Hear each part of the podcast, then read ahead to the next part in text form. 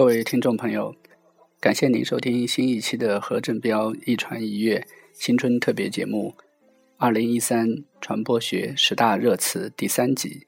今天是二零一四年一月三十号，大年三十。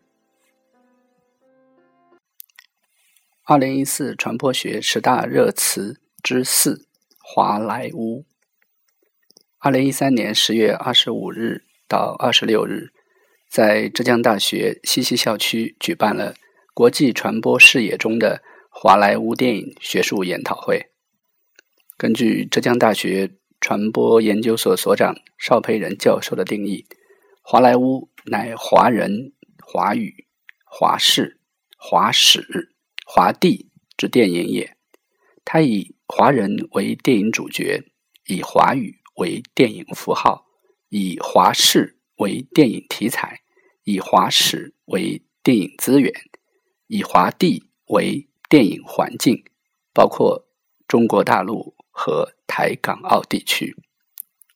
华莱坞不是一句口号，而是一种集体行动，并终将成为一条。可行之路径。本次研讨会从两个维度进行了华莱坞研究。第一个维度叫做华莱坞电影文化产业及传播研究，包括了五个研究子领域。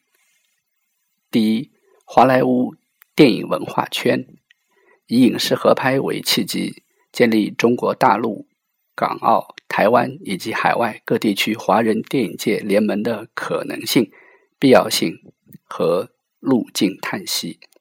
第二，华莱坞电影产业整合，中国大陆电影产业改革能否进一步推动世界华人电影圈之间的创作交流与合作，进而打造世界华人电影产业链条和资本航母？第三，华莱坞电影创意内核。华语电影如何以中华文化基因为内核，发掘和打造基于华人社会形态与思维特质的电影，从而以鲜明的文化特色跻身世界电影主流。第四，华莱坞电影传播力，华语电影在亚洲市场的优势表现及在欧美市场的路径开拓分析。第五。华莱坞电影产业发展、艺术创作与形象建构的历史回顾。第二个维度是华莱坞电影成长与突围的机制路径研究。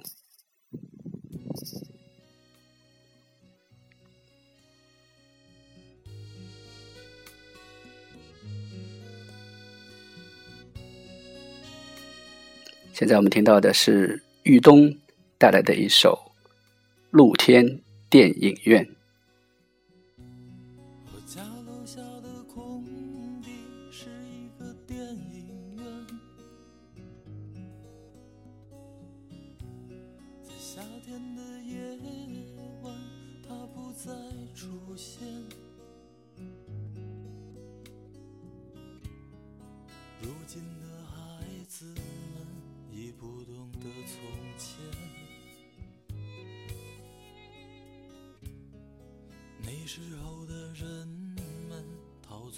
的世界，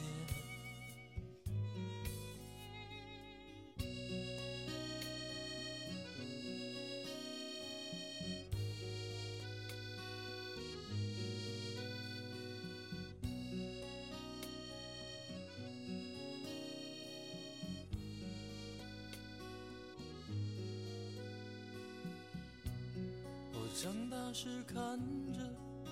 他们表演着爱情，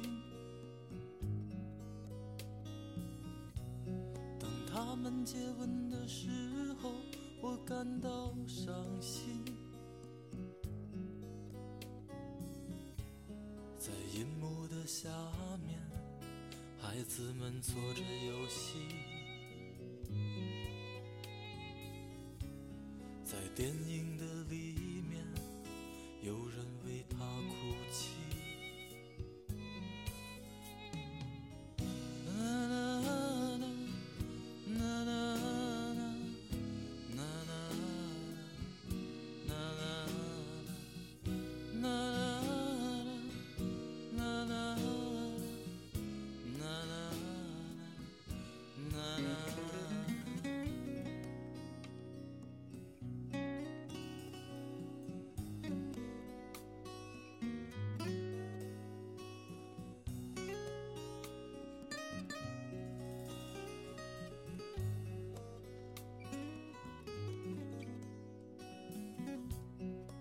城市里再没有露天的电影院，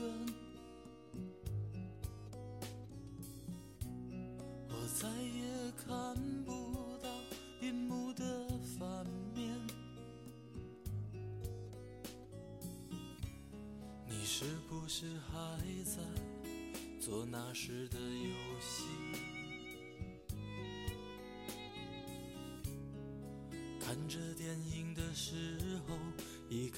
见星星。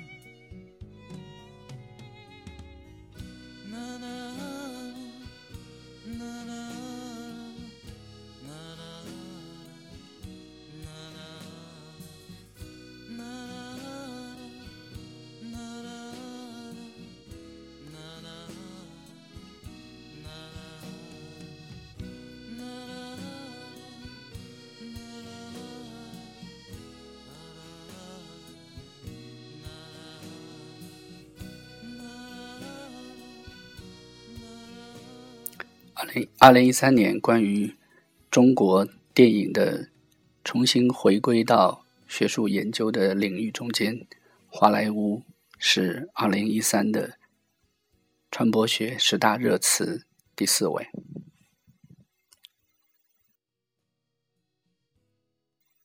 二零一三传播学十大热词的第三位是复旦大学与上海宣传部共建新闻学院。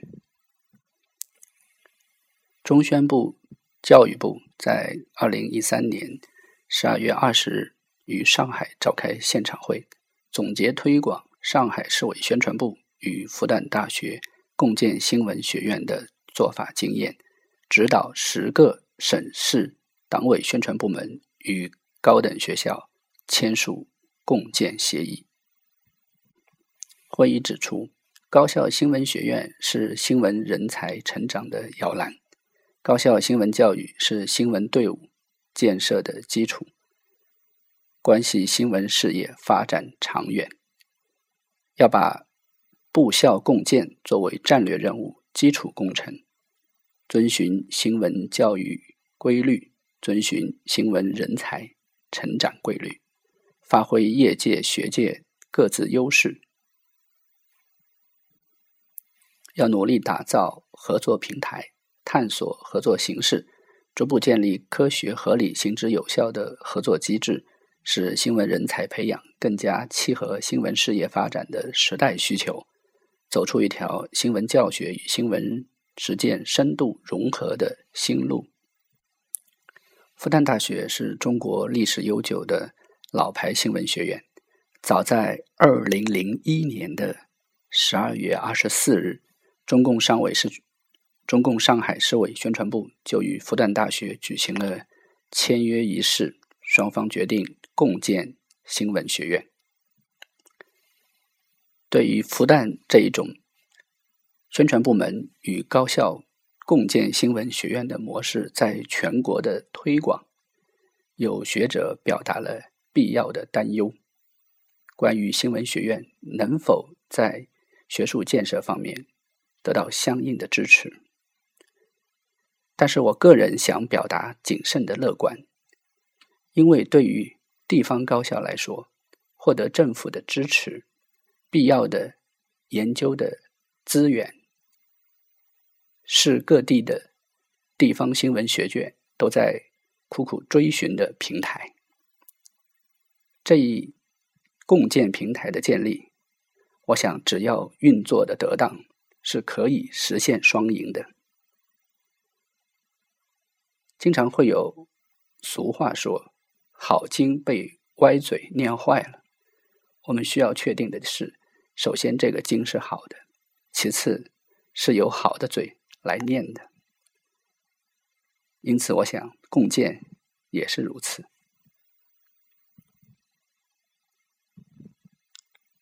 所以在。当下的学术环境中，市场、政府、高校、产学研共建合作，是未来协同创新的必经之路。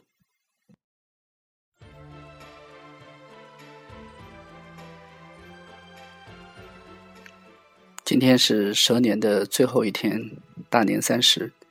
我送上这一首我非常喜欢的宫崎骏的电影，叫《小魔女的宅急便》。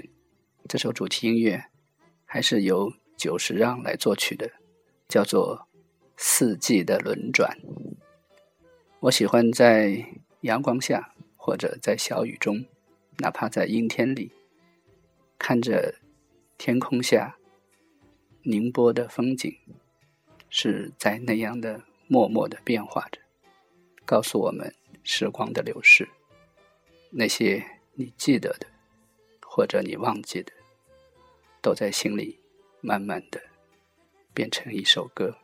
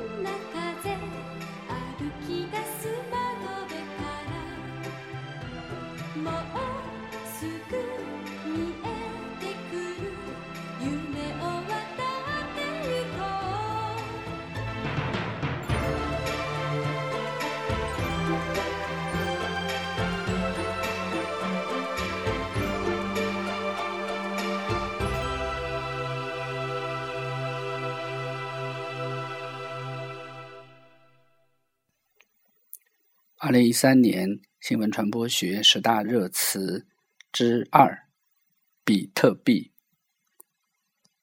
二零一三最热的虚拟经济的热词，可能就是比特币了。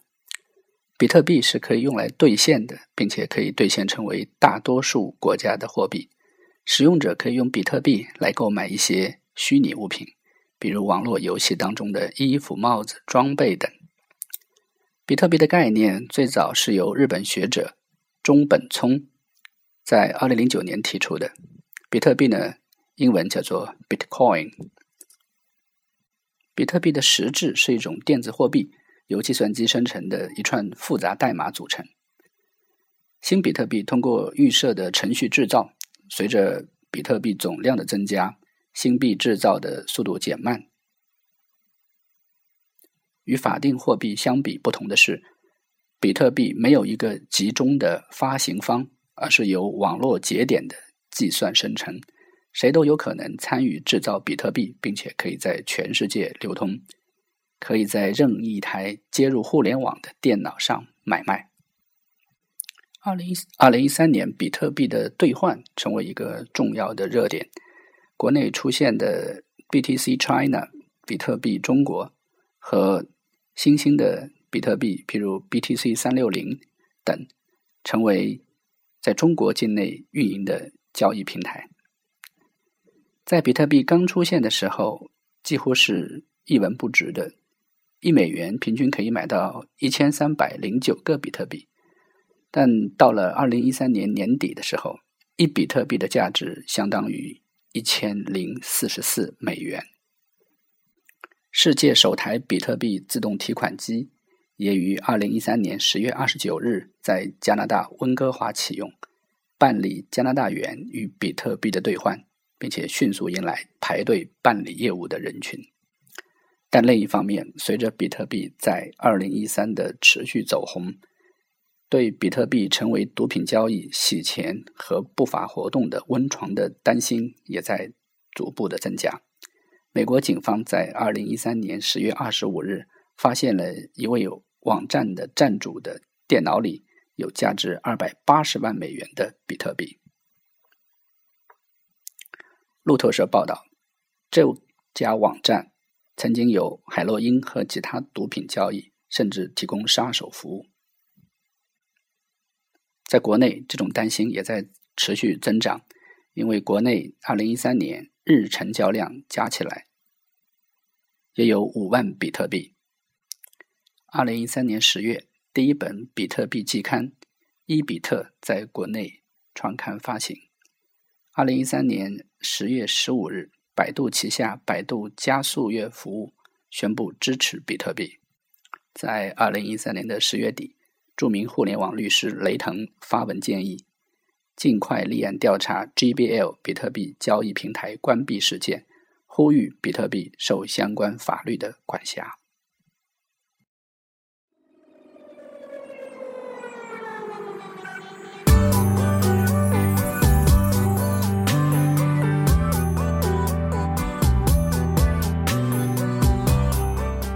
我们现在听到的是二零一三的一首网络热曲，名字叫做《微信》。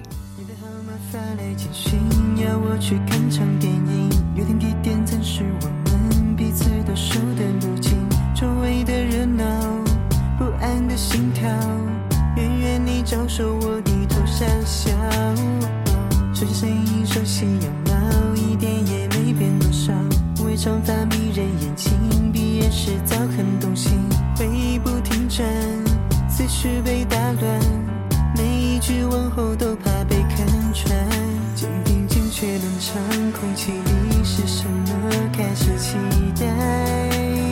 不知该怎么忽然你轻轻靠过来，就一下不在。开始微微相信，这一刻幸福就要降临，小小的、淡淡的，也能长成爱情真意外。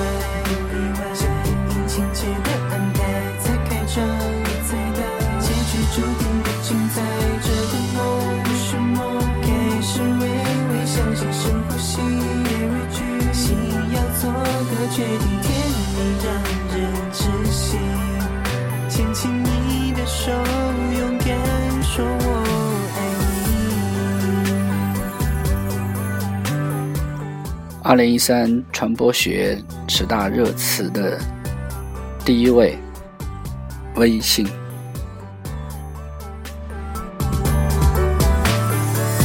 的号码发来简讯，要我去给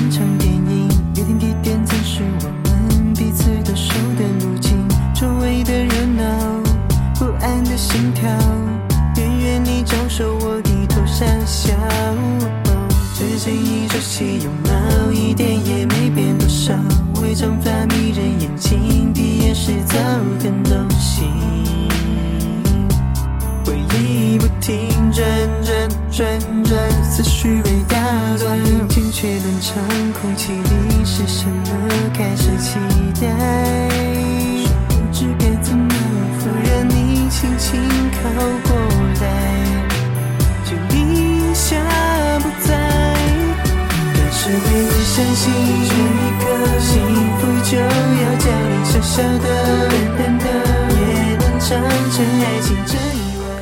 我们听到的这首歌曲就叫做《微信》，微信英文叫 WeChat，WeChat 是腾讯公司在二零零一年推出的一款快速发送文字和照片支持多人语音对讲的手机聊天软件。通过公众平台、朋友圈、消息推送等功能，用户可以通过摇一摇搜索号码、附近的人扫二维码方式添加好友和关注平台。二零一三年八月五日，微信五点零上线，一时间，微信的公众们都开始玩微信游戏。截止二零一三年的一月，也就是一年之前，微信的用户达三亿。那么从现在的数据来看，微信的使用人数远远超过了三亿。微信是腾讯公司研发的，所以微信带有很多 QQ 时代的特征。它同样甚至可以用 QQ 号码来登录微信。而公众平台的推出，类似于 LBS 的服务，使商家非常乐意通过微信。来实现他们的营销活动。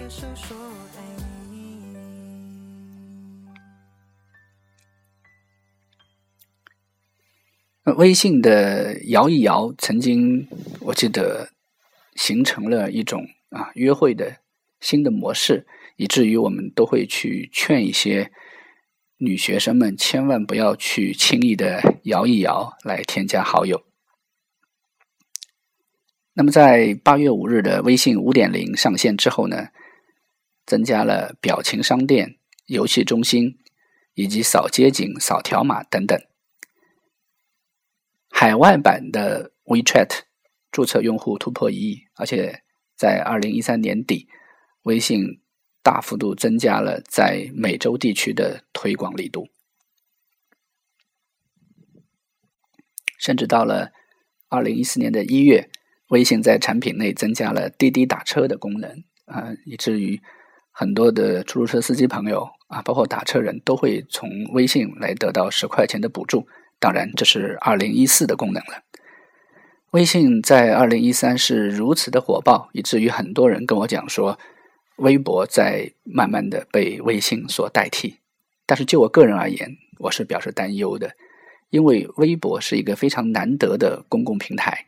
它有很多的监督的功能、行政的功能，是难得的在玻璃屋中的运行的对政府的监督。但是微信不同，它完全还是一种人际传播为主的工具，即使有朋友圈，它也是非常受约束的。因此，我想说，在中国根本就不缺像微信这样的 SNS，完全是以私人和人际传播为主的工具。我们更缺乏的是像微博这样的公共的平台，但是遗憾和令人欣喜的是，微信在二零一三年成为最受公众追捧的网络软件。我的理想和希望是，微信能够在满足公众的人际传播和人际交往同时，还能够增加和开发更多的大众传播。